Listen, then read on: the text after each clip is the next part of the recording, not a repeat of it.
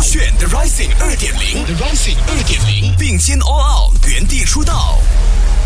Level One 试听挑战之 On Air 主持 Team Catherine 战队选手小胖林立出列。勾选勾饭，Hello，大家好，我是小胖林立。勾选有够难选呢，今天我们要来跟大家聊聊，你会选择先刷牙了再吃早餐，还是吃了早餐再刷牙呢？那我有在我的 IG 上呢发问，让大家一起来投票参与讨论。我发现到差不多有七成的人，普遍上大家都会选择先刷牙了再吃早餐，而大部分的人呢都觉得没有刷牙，嘴巴里面就就会有很多的细菌啊，很肮脏啊，甚至有一个人回复我说，他早上呢吃早餐之前呢，他的妈妈都会大声的喊：“你刷牙了没有？”所以睡醒刷牙了已经成为他早上睡醒必做的一件事情。这样，相反呢，也是有少数的人呢，则是跟我站在同一个线上的，他们觉得肯定是先吃了早餐再回来刷牙的啦。因为其实像我自己啊，我是贪图方便，总觉得反正吃了啊，嘴巴也是肮脏的，因为都会卡很多残渣啊什么之类的，所以吃完呢